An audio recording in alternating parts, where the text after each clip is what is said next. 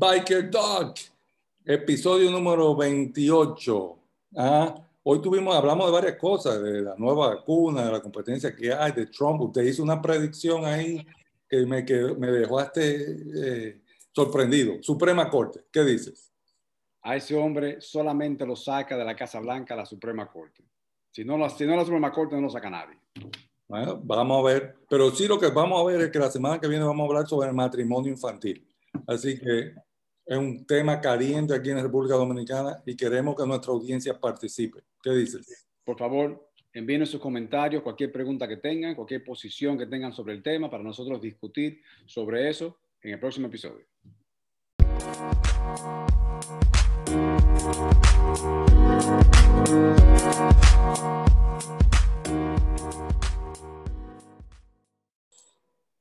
Buenos días, Biker Dog. Temporada 2, episodio número 28. ¿Cómo está todo por WikiWaki? Excelente, excelente. La temperatura bajando ya, empezando el otoño floridiano. La temperatura baja como a 70 grados. Ay, tú sabes que estaba oyendo yo de de que le salva Florida con esta cosa del el, spike que hay ahora con, con el coronavirus.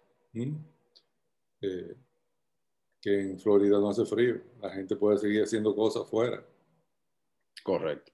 Sí, Esa, es la ventaja. Nadie, nadie se encierra en, en, invierno. Seguimos en la playa, repartiéndonos, repartiendo la salud. Tanto que regalaban a, Florida, pero ahí esa está bien. Todo el mundo va a querer mudarse a Florida ahora para salir corriendo al COVID-19.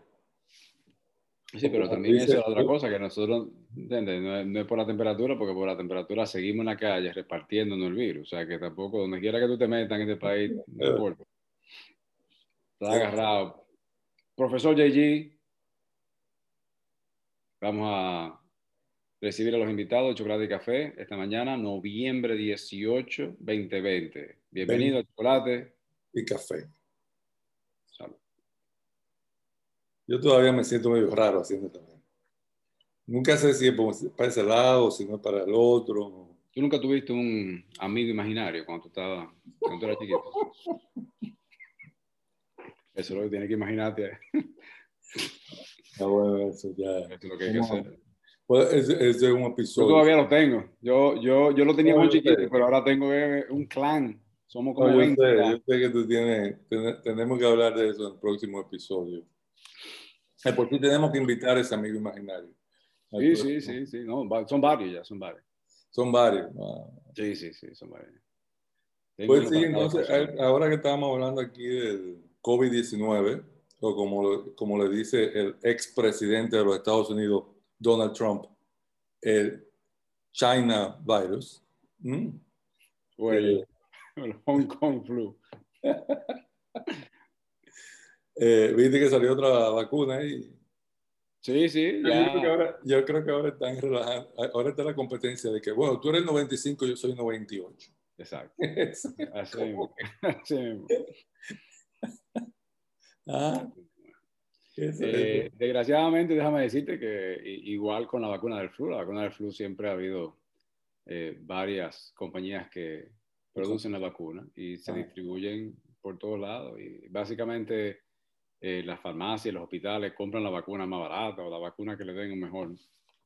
Yo Así que funciona, sigue siendo una competencia, sigue siendo un proceso capitalista.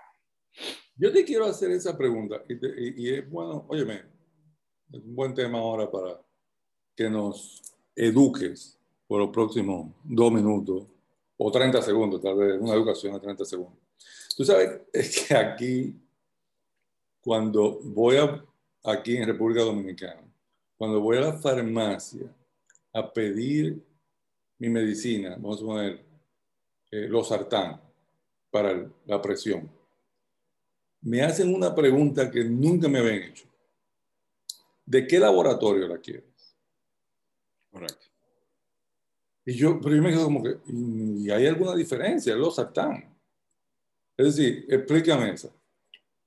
Bueno, yo no sé por qué a ti te dan la opción, porque honestamente te voy a decir una cosa, eso no, no es que está muy mal.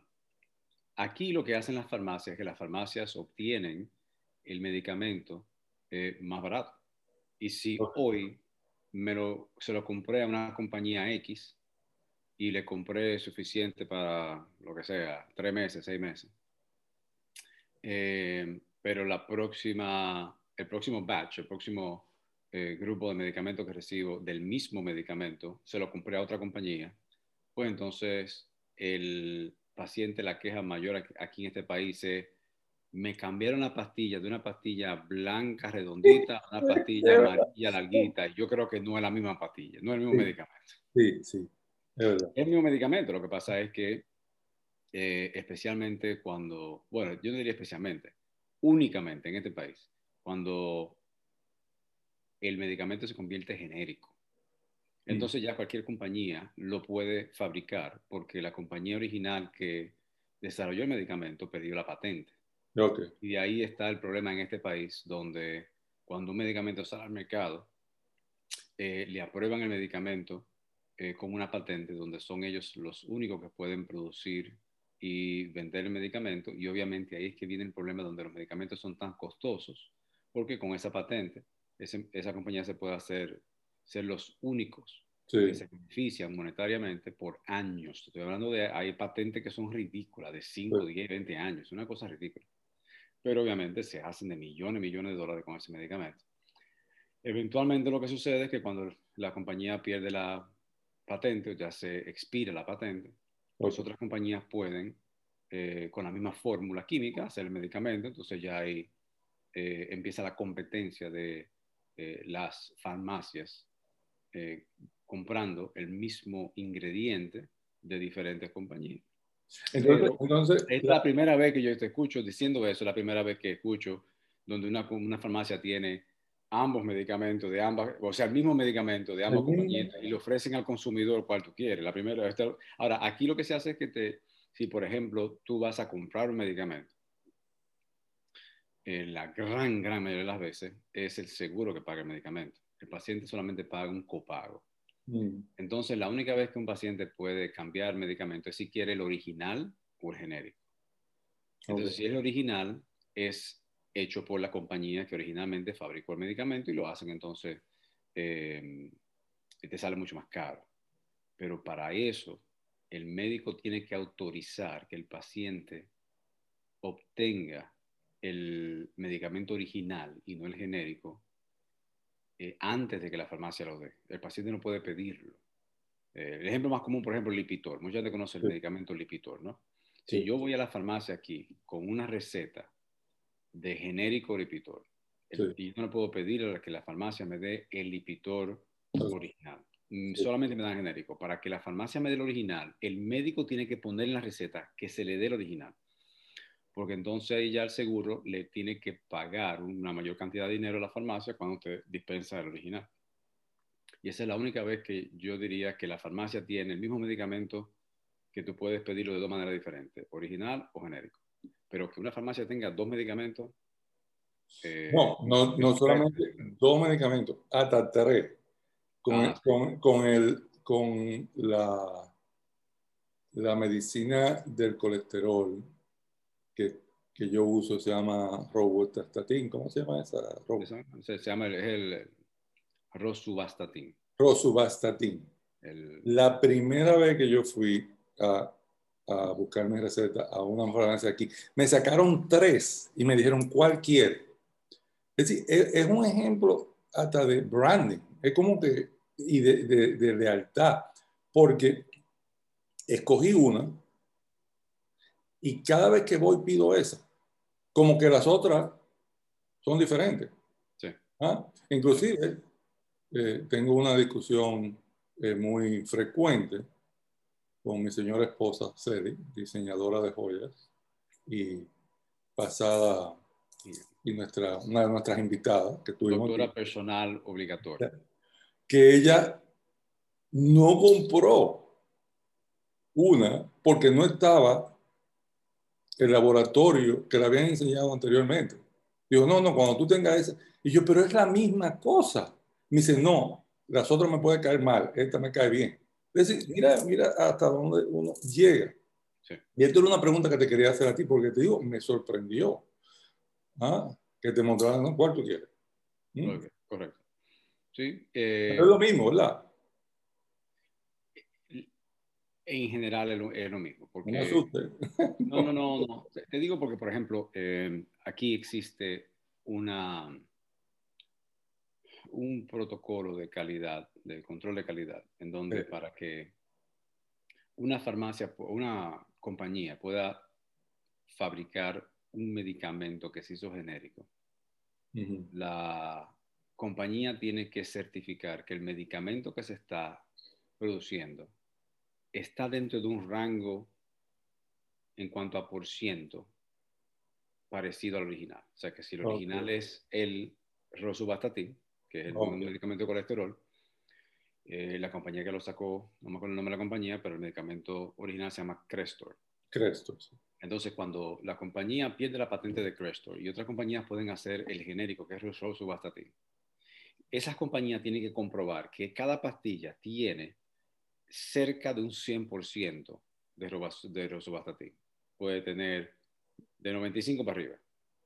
Okay. ¿Entiendes lo que quiero decir? O sea, que no tiene que ser exacto. Bueno, entonces, eso es una de las cosas que aquí, por ejemplo, cuando se mencionan pacientes que quieren comprar medicamentos fuera de este país, porque les sale a una fracción eh, del precio, tratan de obtener los medicamentos, otras compañías lo compran por internet, lo compran por compañías que vienen de, que obtienen los medicamentos en Canadá, eh, pero el problema es que tú no sabes de dónde ellos están obteniendo ese medicamento. Ese medicamento puede venir de fábricas en República Dominicana. República Dominicana, en Asia, en otros sitios donde los controles de calidad no son tan exactos.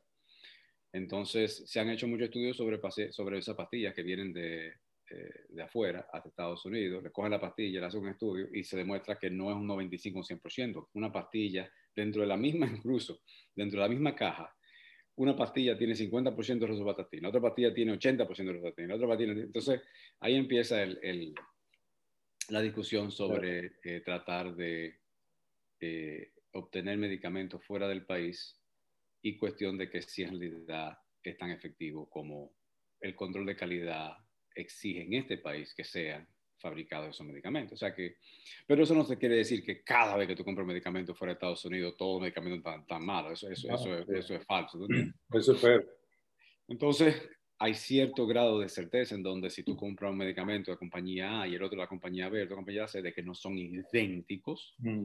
Y también está también los componentes inactivos, porque el ingrediente es solo subastatina, ese es lo que se llama el ingrediente activo pero las compañías lo que hacen es que producen la pastilla y le añaden ingredientes inactivos por diferentes razones, ya sea un colorante para darle color, ya sea un, un componente que ayude a que la pastilla se disuelva de una manera diferente a otra, entonces hace la pastilla más efectiva más rápidamente. O sea que hay dos o tres cositas que, que se pueden hacer con la pastilla, además del ingrediente activo, que hacen que una compañía la haga diferente a otra.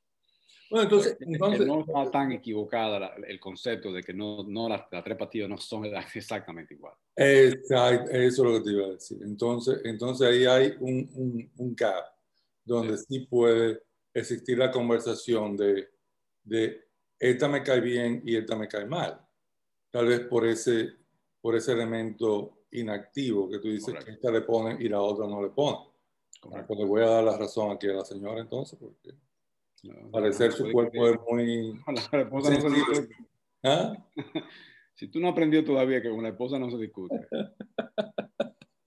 no, se lo digo ahora, muchacho.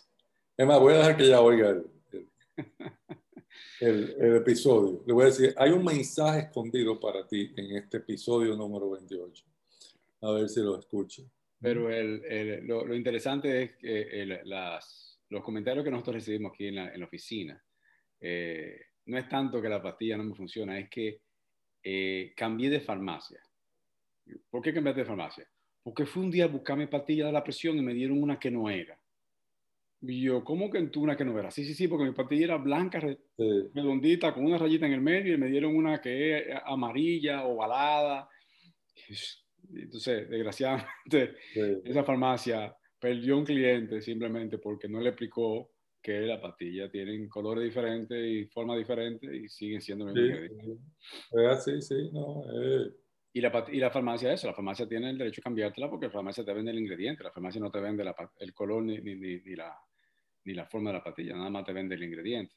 Eh, y es por eso, es porque ellos consiguen el mejor precio el mes que viene, diferente al mes después y te la cambian. De por sí, mira, mira, mira lo interesante de de esto, también desde el punto de vista del mercadeo y de branding, que tenía esta discusión, esta conversación hace como dos o tres semanas con nuestra fan número uno, que debemos saludarla hace tiempo que no la mencionamos. ¿ah? Eh, y ella, bueno, Seri le menciona lo de, lo de las diferencias y cómo ella prefiere una sobre la otra. Y ella nos dice, sí, busquen el laboratorio tal. No me acuerdo del laboratorio, porque ese es el mejor laboratorio. Es decir, ya hay, hay un concepto de branding y de lealtad a un laboratorio, lo cual en Estados Unidos yo nunca experimenté. Y que no, espérate, yo voy a comprar de... Pfizer. Exacto. Todo, mi, vaina son Pfizer. Sí, sí, Pfizer, Pfizer. esa vaina, Pfizer. Pfizer, todo Pfizer. Es como, es como los golfistas, porque los golfistas andan con su no, no, es decir, es como que, espérate, ¿ah? Pero hay una cosa que eh, eh, obviamente eso te afecta más, eso está más dentro de tu, de tu mundo de mercadeo. Perdón, sí. Porque eso también cambia en la manera que una compañía se mercadea dependiendo del, del, país, ¿no? Aquí las compañías no se mercadean como compañía, se mercadea el medicamento. Pero si, eh, por ejemplo, en República Dominicana existe ese concepto de que los clientes se casan con una compañía, pues entonces los anuncios no solamente tienen que ser del medicamento, tienen que ser de la compañía. Exacto. No, no, es, increíble, porque te digo, la pregunta que me hicieron fue, ¿de qué laboratorio la quieres? Sí. Es decir, no fue de, que, de qué color, cuál es esta, no, no. Eh, ¿Cuál laboratorio? Yo, yo no sé. Entonces ahí fue que me trajeron las tres, los tres ejemplos en Geroneto de yo cogí también. ¿Y no le preguntaste al farmacéutico cuál era la opinión de, de ellos, de por qué te diseñaron tres? ¿Cuál es uno? ¿Cuál es mejor uno que el otro? Tú sabes que no, no la pregunté. Tú sabes que eso tiene también un problema y es el, el mismo problema que se presentaba aquí de los visitadores a médicos. Ah, Iban donde un médico, le daban una pastilla, le decían esta es la mejor, entonces eh, le daban al, al, médico incentivos financieros por aceptar esos, esas muestras en su oficina y obviamente pues entonces el médico en sí es el que te sirve de, de, eh, de visitador, a como si fuera, como dice, visitadora a los pacientes, ¿no? Entonces te digo, ten, toma el medicamento porque mejor, porque me dieron un, un incentivo financiero. Entonces, en las farmacias, aquí obviamente no existe eso. No. Pero si en República Dominicana un farmacéutico te saca, te dice, hay tres opciones, potencialmente las compañías pueden también darle incentivos financieros a los dueños de farmacia para que en vez de que te saque al paciente tres cajas, nada más te saque una. Exactamente. Y eso es un problema también. Ese, también es un problema. Pero en este caso me imagino que él estaba recibiendo la misma comisión de las tres, porque sacó la 3. Es un, farmacéutico honesto, es un farmacéutico que queda una medalla. Eso es. Sí, así es. Es un farmacéutico con integridad ética y moral. Ética, moral. ¿Ah? Pero así es, sí. Entonces. Que te vende cualquier otro medicamento sin receta también. Exacto. así es, ¿no? Ah, eh. Mira, interesante, la verdad que no, no sabía eso, la verdad eso. No, no, eh, y estaba por preguntarte de hace tiempo eso porque me resultó extraño y como, y como acabo de decir, eh, el viaje a la farmacia siempre era un tema de conversación entre Ser y yo, especialmente cuando se referían a la pastilla. Ella, ella dejó de comprar una vez porque no estaba la, la que ella compraba. Aquí me muero yo Sí, yo. Me den la patilla que yo digo. Pero, pero no, no, no. Pero al parecer, tiene razón. Tiene razón. voy a cortar este pedazo de,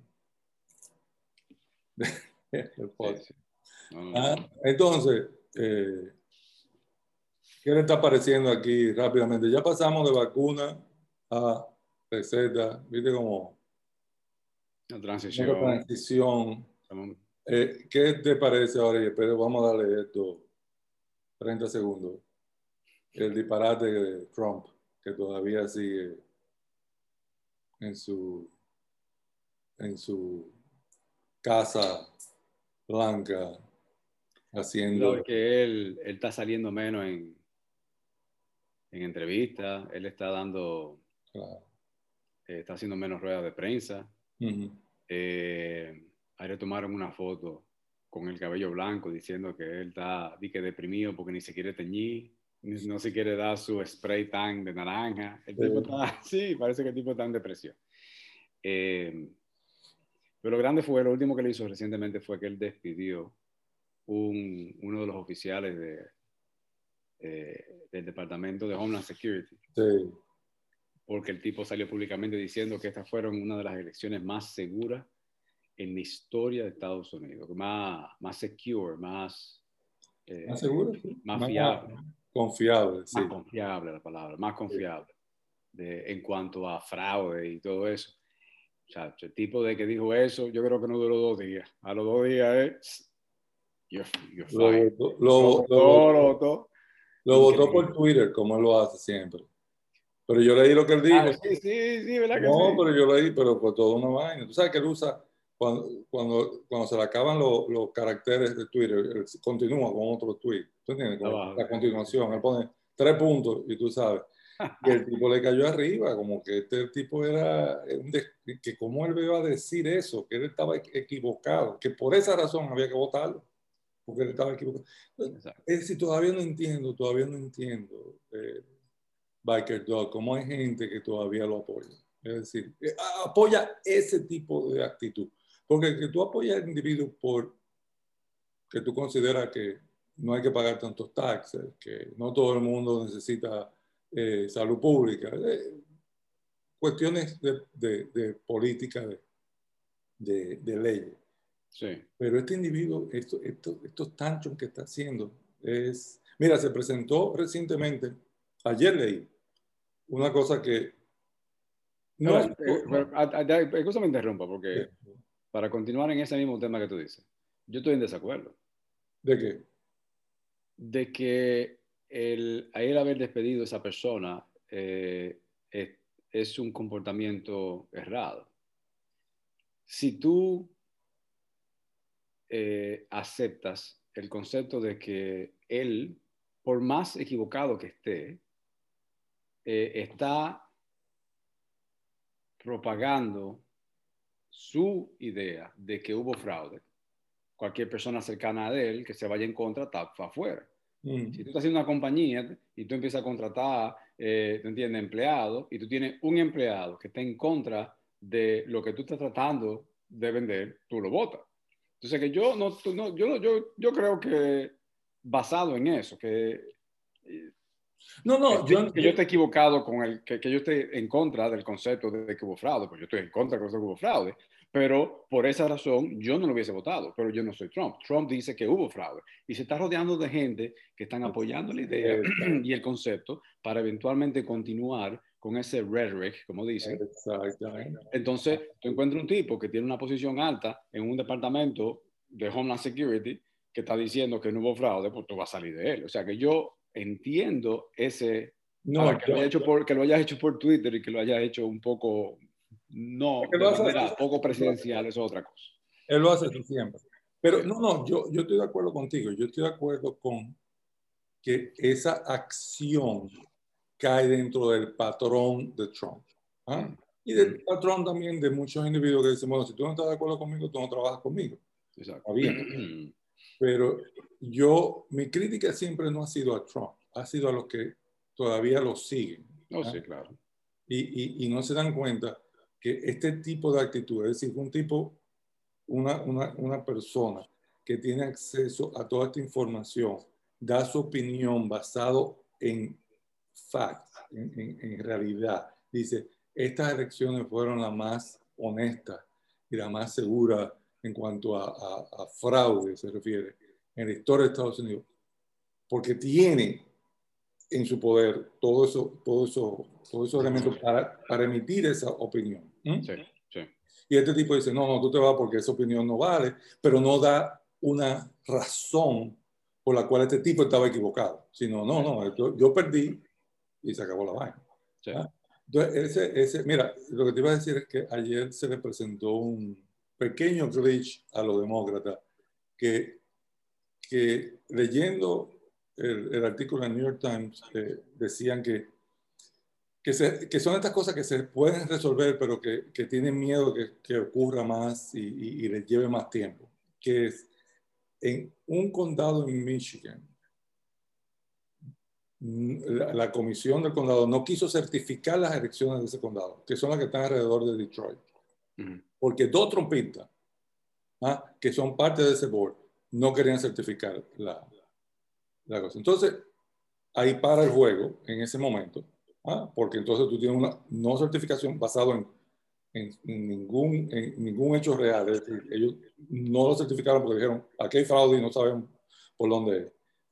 Que los demócratas y el Estado, entonces tienen que pasarle por arriba y hacer que el,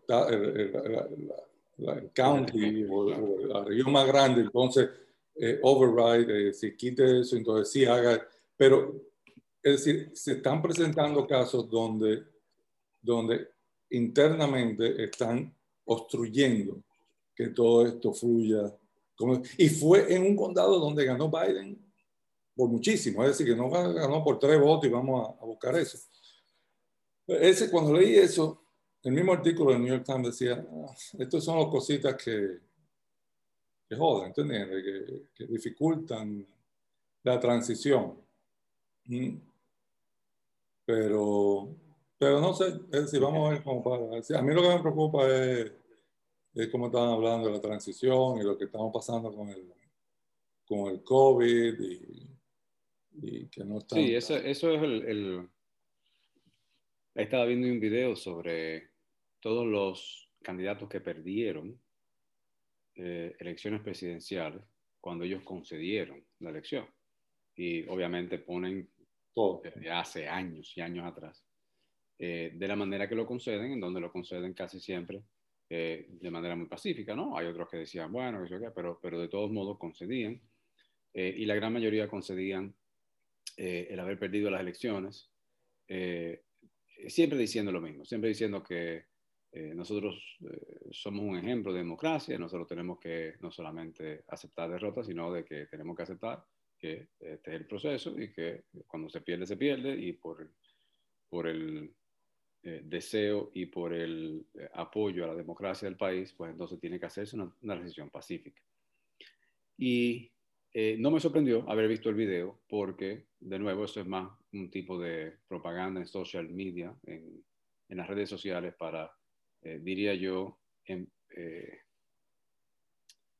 poner en la mente a todas las personas en este país que todavía apoyan en un concepto de fraude que no tiene ningún tipo de, que no tiene ningún tipo de evidencia sólida, para que es, esas mismas personas sean los que acepten la, la transición pacífica, ¿no? Eh, y no me sorprende que esos videos empiecen a salir porque, como tú dices, en toda transición presidencial eh, se dice que mientras más temprano se empiece la transición y mientras más transparente sea la transición, en donde el equipo que entra, eh, cuando empieza día uno, ya a tomar decisiones ejecutivas, pues lo hacen ya con un grado de información en cuanto a información confidencial y secreta eh, que les permite entonces continuar y fluir. Y ahí, como tú dices, en cuanto al coronavirus, obviamente Biden ha tenido que empezar a reclutar eh, los oficiales que él va a colocar para el equipo anti-coronavirus pero hay mucha información que ellos no tienen disponible, que desgraciadamente van a dificultar el proceso. Eh, de la misma manera, eh, una de las cosas que yo creo que la razón por la cual ese oficial del Departamento de Homeland Security eh, dijo que las elecciones fueron una de las más confiables, era para tratar de que empiece esa transición, porque se dice que el, el hoyo eh, en, ese, en el plan de transición más grande que puede existir es en cuanto a la seguridad nacional, en donde el equipo que está entrando no se le están dando los boletines confidenciales que se le hacen todos los días al presidente y a los oficiales. Por esa misma razón, porque ellos no están concediendo las elecciones y ellos no reconocen todavía que Biden y su equipo pues, que Biden ganó.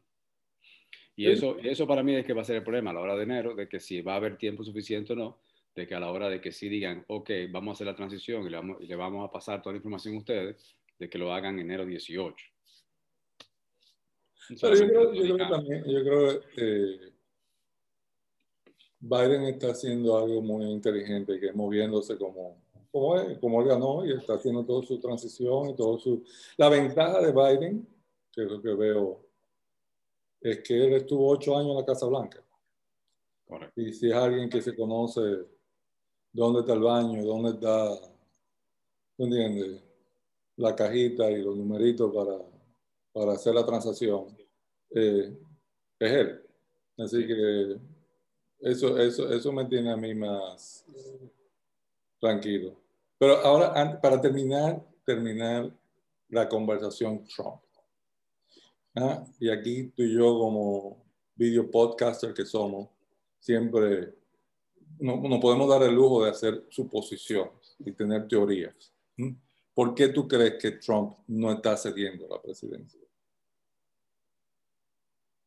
¿Cuál tú crees que es el plan maestro de Trump? O tal vez no, tal vez ñoñería de un carajito de 74 años. Mira, es una máquina con muchas piezas. Si tú me dices a mí por qué él ganó en el 2016, porque una de las cosas que Trump tiene, que quizás en un ambiente más positivo sea una cualidad esencial. Es que él no se rinde. Sí. Él nada más se rinde al final. O sea, él tiene que llegar a la bancarrota para rendirse con una idea. ¿Tú entiendes? Mm. Entonces, él empezó su, su, su, eh, su campaña presidencial en el 2015 cuando él vio, óyeme, esto parece que se va a dar, el tipo metió todo lo que tenía que meter y mira dónde llegó. Entonces, eh, así que desgraciadamente él hace, él, además de que él tiene, eh, en mi opinión, él tiene un, un problema patológico de personalidad, o sea, que tiene ese God complex, ese super, super, ego que le precede en todo lo que él hace. Eh, pero ahora ya es diferente, porque ya ahora él está en la posición que está, que es una de las posiciones, sino la posición más importante a nivel gubernamental en el mundo, para, para ponerlo así drásticamente. ¿no? Y se ha pasado cuatro años en esa posición, ya ese ego se multiplicó por 20, si no por más. Eh, además de que está apoyado por muchas otras personas dentro del gobierno y todos, incluyendo a él ahora, básicamente están motivados por poder. Y el que está en ese nivel de poder, con ese ego y con esa, esa eh, personalidad eh, donde él básicamente no, no admite derrota y ya, eso, eso es una receta para tú continuar hasta el día antes de la elección, antes, antes de la toma de posición. O sea, el tipo no se va a rendir y a él, y él, y creo que hablamos de eso anteriormente, él va a ser de los presidentes eh, o va a ser quizás el único presidente que se va a pasar activamente los próximos cuatro años atacando el gobierno y diciendo hasta el día que se muera de que a él le robaron elecciones, aunque cada, cada eh, eh, prueba, cada evidencia que exista de lo contrario, demuestre que él perdió la elección. Él se va a morir diciendo que le robaron la elección. Entonces, yo creo que es una combinación de cosas que desgraciadamente eh, me dan a entender a mí de que él, a mí me sorprendería mucho de que él diga, ok, está bien, concedo elecciones porque no hubo fraude. No, él nunca va a decir que no hubo fraude. Él se va completamente hasta la muerte diciendo que le robaron elecciones. A él lo que van a hacer es que van a tener que, la Suprema Corte va a tener que decirle, usted perdió, y él en ese momento no va a tener opción. Sí. En, otras palabras, a él hay que sacarlo de la presidencia. Sí. No, no, sí. Bueno, sacarlo de la presidencia es perder las elecciones. Eso es tan... No, no, no, no, no. Sí, sí, sí. A él, Va a ver, a él va a ver que legalmente, porque obviamente él perdió las elecciones, él perdió las elecciones, él perdió el voto electoral, él perdió el voto popular, y él todavía no se ha ido. Él no está sacado de la presidencia. No, no, pero espérate. Él va a tener que legalmente decirle, usted se va de la Casa Blanca. No, no, pero espérate, eh, hay que aclarar una cosa. Él ganó el voto electoral, él ganó el voto popular, electoral es más importante, electoral, pero todavía no se ha certificado. Biden, Biden, ganó el voto electoral. Biden, Biden ganó el voto Exacto, electoral. Y Biden, y Biden ganó el pero voto. todavía no se ha certificado las elecciones. Es decir, es decir, eh, en el momento que se certifica las elecciones, que eso ocurre en diciembre 4, ¿ah? ¿Ah? ahí es donde oficialmente él pierde las elecciones. Es decir, que el hecho de que él pueda pelear de diciembre 4 a, enero 19 es un pleito eh, eh, eh, de, carajito, como digo, de 74 años. ¿ah? Él lo puede pelear ahora basado en la noción de que ninguna, no ha habido ninguna certificación de ningún Estado, porque ningún Estado ha certificado. Ese es el proceso que tienen ahora, creo que hasta diciembre 4, de poner todo en orden, poner todas las reglas, poner esto y cada Estado comenzar a certificar las elecciones. Entonces ahí ¿ah? es donde él oficialmente pierde el cosa. Entonces, teoría, mi teoría. Yo, yo, yo, ok, antes, antes que tú me des tu opinión hasta donde yo tengo entendido, la fecha de diciembre 4 es la fecha límite en donde los estados someten oficialmente sus votos electorales. Sí, certifican. Pero esa no es una fecha límite de eh, apelar. Por eso es que yo te digo, cuando ya todos los estados sometan, que ya se sabe cómo van a someter, ahí no se va a acabar. Él no va a perder las elecciones, él va a apelar. Entonces, a eso que yo me refiero. Ah, ok, apelar. De diciembre 4 en adelante, como tú dices, el pleito de Carajito, no es un pleito de Carajito, es un pleito de él continuar sus demandas para llevar su posición de fraude electoral a las altas cortes estatales y federales. Y ahí es que yo digo que él todavía después de diciembre 4 va a estar sentado en la Casa Blanca diciendo, yo estoy en desacuerdo, yo gané y a mí me van a tener que sacar de aquí cuando las cortes federales digan, o cuando la Corte Suprema de los Estados, lo que sea, digan, usted tiene que irse. Entonces, ahí aún así, él se va a ir y él todavía va a decir de que le robaron ah, las elecciones. ¿Entiendes? Pero de que lo van a tener que sacar, lo van a tener que sacar y no va a ser porque los estados sometieron su voto, va a ser por, porque la Corte de, la, forma en que tú lo ves, esto llega a la Suprema Corte. En mi punto de vista, yo no lo dudo, o para nada.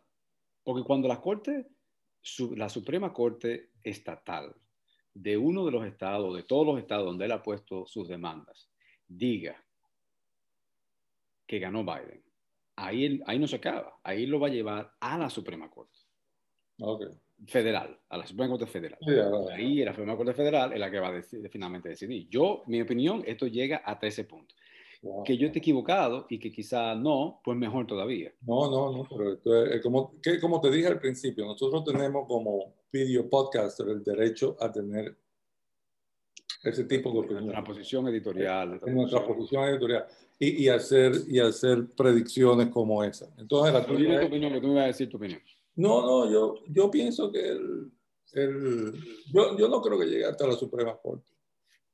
Eh, pero ahora como tú lo presentas, como que me estás convenciendo, porque para mí el miedo que él tiene Eh, es una combinación, no, solamente, no es el ego de ser presidente, sino es el ego de perder eh, ese, esa imagen de, de, de emprendedor eh, exitoso, que se va a destruir en los próximos cuatro años, porque estuve leyendo que hay una serie de demandas civiles, ¿ah? empezando por eh, dos mujeres con sexual harassment, eh, cortes en Nueva York con taxes, es decir, que, que dicen que hasta, bueno, el, gobierno de Biden le puede entregar los taxes que nunca se han querido entregar, decirle al, al IRS, aquí den autorización para ver los taxes y encontrar ahí. Para, yo, para mí ese, ese es el gran miedo que él tiene. Sí. El miedo de, de, de que en a partir de enero 20 sea el final de Donald Trump. Porque yo no creo que él pueda durar, va a durar los cuatro, sí va a durar, como tú dices, eh, quejándose y, y, hasta en la tumba diciendo me lo robaron, todo porque esa es su narrativa. Pero eh, yo creo que a partir de enero 20, si, si los demócratas lo, eh, lo manejan bien, tienen todas las armas para destruir el, el, el monstruo Donald Trump. espero que lo hagan y no se conviertan en el clásico, eh, déjame yo estar tranquilo, no joder. Tú sabes que,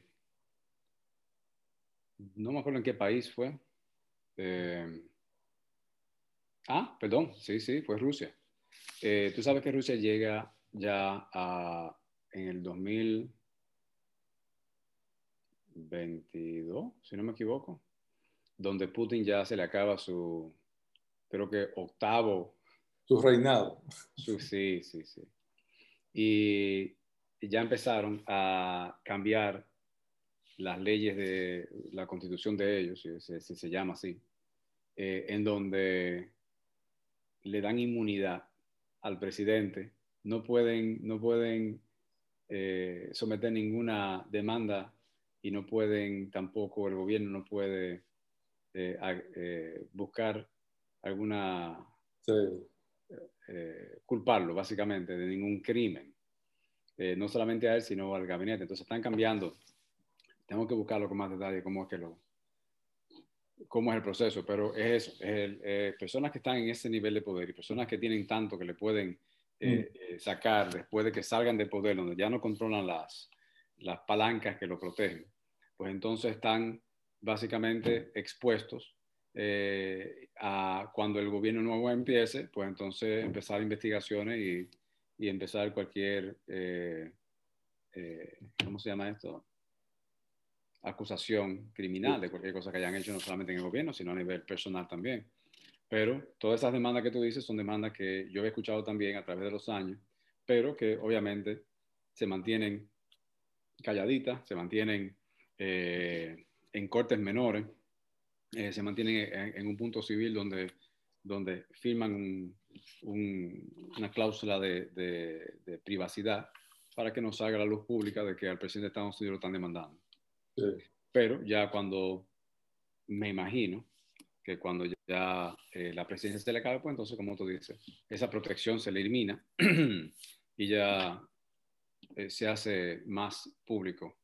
Tú sabes, tú sabes. Toda la vagabundería. Hablando, hablando de protección, eh, sabes que Obama sacó un libro ahora. Y ha estado en muchos programas hablando del libro y de, su experiencia en la Casa Blanca, y de todo esto. Y hablando así de privilegio, él, hizo un, un, comentario, un cuento que después de ser presidente, él iba en su carro atrás como presidente y de repente se para y el que estaba haciendo algo levanta la vista y dice, ¿qué pasó? Y le dijeron, señor presidente, es que hay una luz roja. dice que él se tuvo que acostumbrar que después de ocho años él se montaba en un carro y no paraba hasta que llegara. Pero en ese momento cuando se paró, digo, ¿qué pasa? Es una luz roja. Y ah, carajo. Ese fue, son momentos que él sintió ya la diferencia. ¿Mm? Él, tiene, él ha hecho muchos comentarios parecidos. él hizo uno una vez donde él, eh, Air Force One aterrizó en un sitio donde él tenía una conferencia o algo y él, había un problema con, con, el motorcade que no había llegado, entonces él no dejaban bajarlo del avión hasta que llegara el motorcade y él le sacaba la cabeza y le decía, pero el edificio está ahí mismo, vamos a caminar. Y dice, no, que tú no puedes estar caminando al aire libre, que fue una de las primeras experiencias que él tuvo cuando él, cuando él ganó. Y dice que tú no puedes estar caminando al aire libre así. Y me dice, pero es ahí mismo, eso nada más son como, bueno, tenían que montarlo en el del avión, tenían que montarlo en el carro y llevarlo no sé cuántos pies hacia, hacia donde estaba el edificio. Eh, una de las cosas que estaba leyendo recientemente era eh, la vida del, eh, de los expresidentes, como cambian.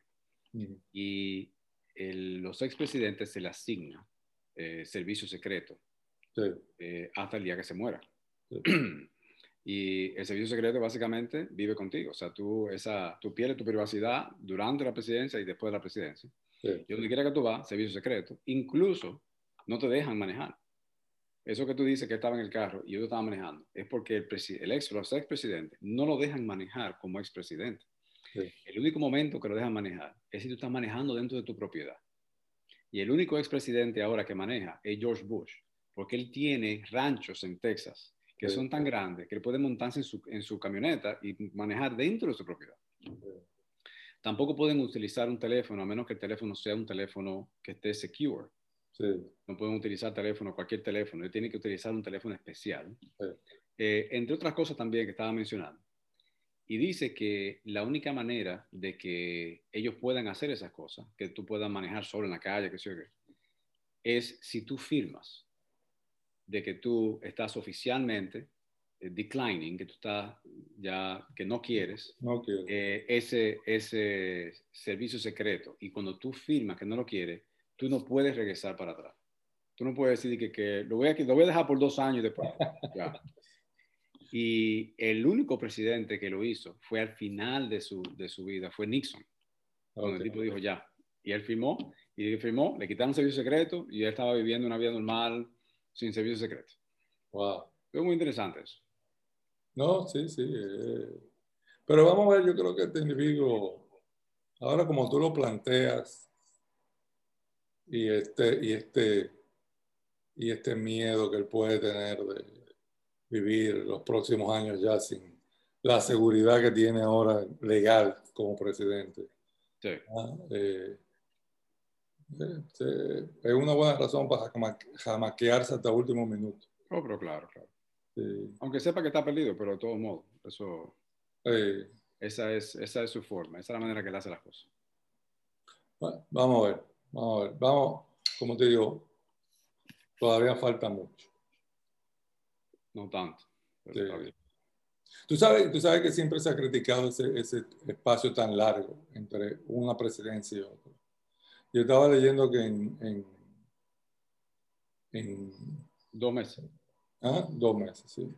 Yo estaba leyendo que en Inglaterra, cuando tú eres nombrado primer ministro, al otro día te muda y toma posesión. Es esa vaina de que vamos a esperar, vamos a... Eh, es como que demasiado... Y en los países de nosotros es hasta una oportunidad para coger lo que no cogiste.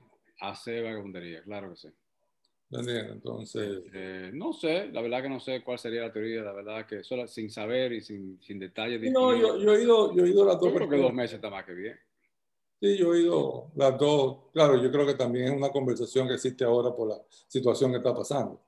Es decir, anteriormente nadie se quejó, bueno, son dos meses, está bien. Es decir, hay una transición, estamos trabajando en equipo, yo creo que el comentario ahora de decir que mucho es más una reacción a Trump que... que sí, que sacarlo de rápidamente, claro. Dos meses. ¿ah? ¿Algo más, señor Biker Duck? Nada, nada. Aquí. ¿Todo bien? Tengo, tenía un tema, tenía un tema de, de conversación, pero yo creo que, que, que podemos usarlo para el el programa, el episodio de la semana que viene.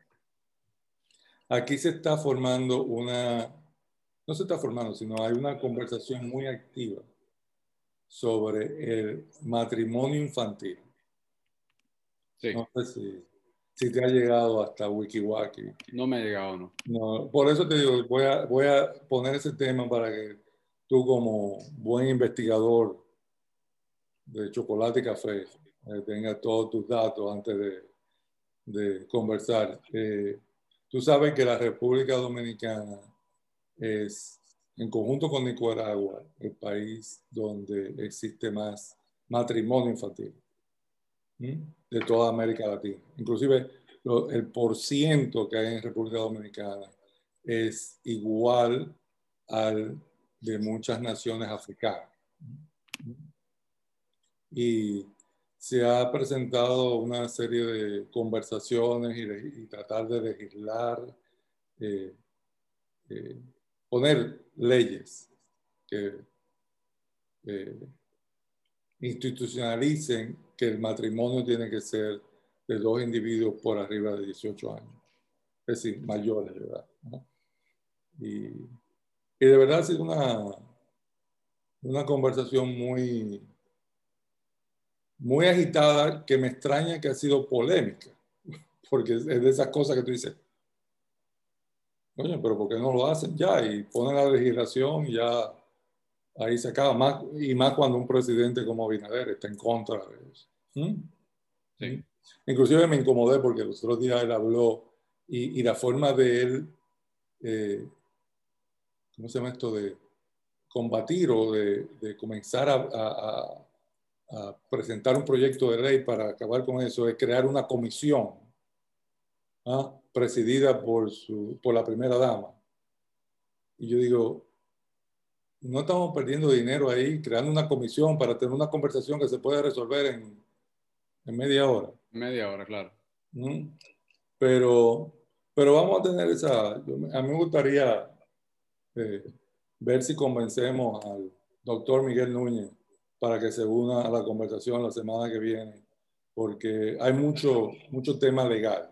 Es decir, tal vez lo que yo veo que es fácil hacer tenga eh, unas consecuencias legales que impiden que sea más fácil el presentar un proyecto de ley, aprobar una ley donde se acabe con el matrimonio infantil.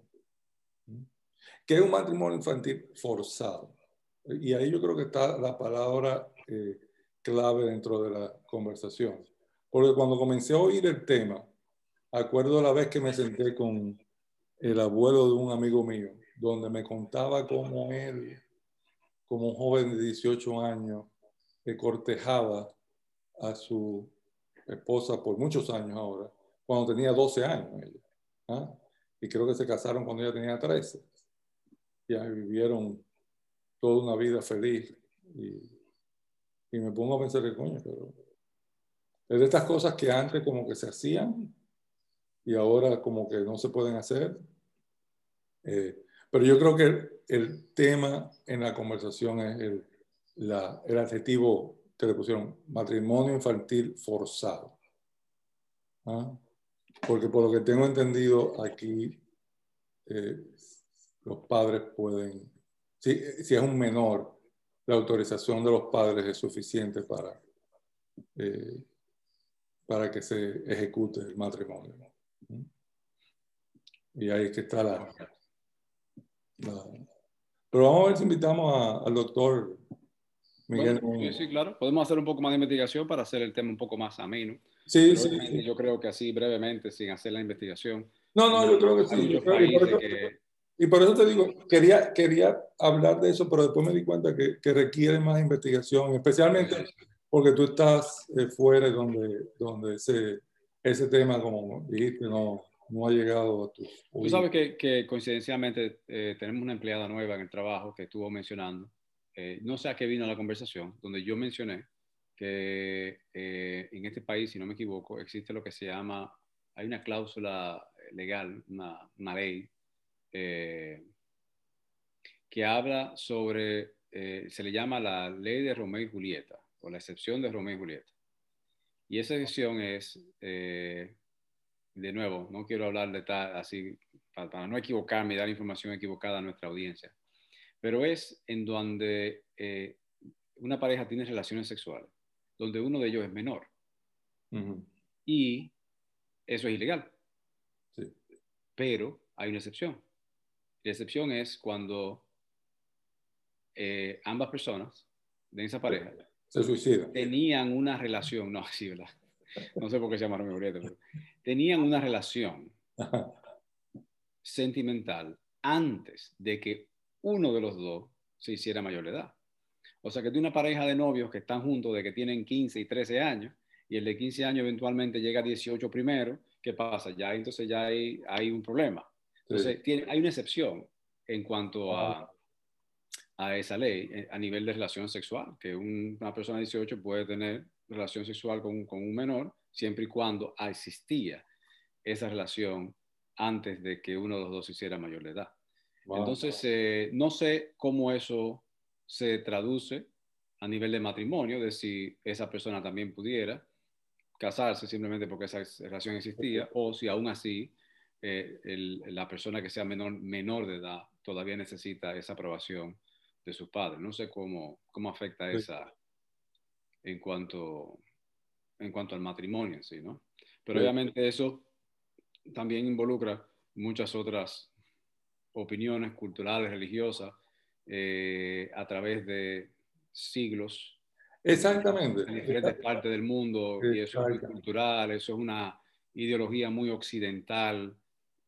No, te sé no exactamente, y, y, y, fíjate como el ejemplo que te di al principio, es decir, es decir, este señor casado felizmente con su esposa por de cincuenta y pico años casado, ¿ah? contándonos muy románticamente con ella y cómo él de 18 años le pidió permiso a los padres para poder ir a sentarse y hablar con esta niña de 12 años, creo 12, 13 años. Sí. Es decir, como que no había ningún problema. ¿ah? Entonces, eh, pero me imagino también que en ese entonces eso era un arreglo familiar, en donde eh, los padres de él, lo más seguro, también estuvieron involucrados en esa conversación con los padres de ella. También. Yo creo, que, yo creo que muchas veces, especialmente antes, eso era entre la familia, no, no el, el carajito de 18 años que fue, mira, me gusta tu hija de 12. No, yo no creo que haya sido así. Por eso, por eso te digo, yo creo, que, yo creo que la palabra es forzada. Sí, sí. Y entonces ya cuando tú comienzas a, a introducir ese tipo de de palabra que puede ser eh, eh, eh, discutida, ¿ah? como dicen. Es decir, ¿qué tanto la fuerza? otro, otro, Un, sinónimo de forzado quizá pudiera ser arreglado. Porque, porque ya eso implica también personas que quizás sean adultas, ambos, Exactamente. pero son un matrimonio arreglado a través familiar desde hace años. Exactamente. Y es lo que tú acabas de decir ahora, cultural también. Inclusive, uno de los datos que, que, podemos conversar la semana que viene es que, que sí, sí hay más incidencia de este tipo de, de, casos con niñas, pero en otras culturas es con niños, varones. Y el, y el, ¿Un niño varones? Ni, sí, porque hay niños que no son varones. Y podemos hoy, día, hoy día sí, hoy día sí, está bien, está bien. Podemos ir a, Podemos ir al episodio número... ¿Cuál fue el episodio que hablamos? No sé cuál fue, pero se habló, se habló en ese episodio. Ok. A niños donde el, el, el daño psicológico también existe cuando le ponen la presión de ser un adulto a los 13, 14 años, porque lo casan, ¿entiendes? Forzadamente. Sí, sí, claro, claro. Es todo, toda una conversación. Esa es otra cultura, sí, yo no creo que... Sí, sí. Pero vamos a ver si, si invitamos, porque hay mucha, mucha, mucha tela que cortar, como dicen, por estos países ah, en ese tema. Eh, pero nada, Biker Dog, yo creo que ya es hora de despedirnos. Episodio número 28. Algunas palabras de filosóficas para despedir hay ejemplos a seguir y ejemplos que hay que evitar, ¿no? Eh,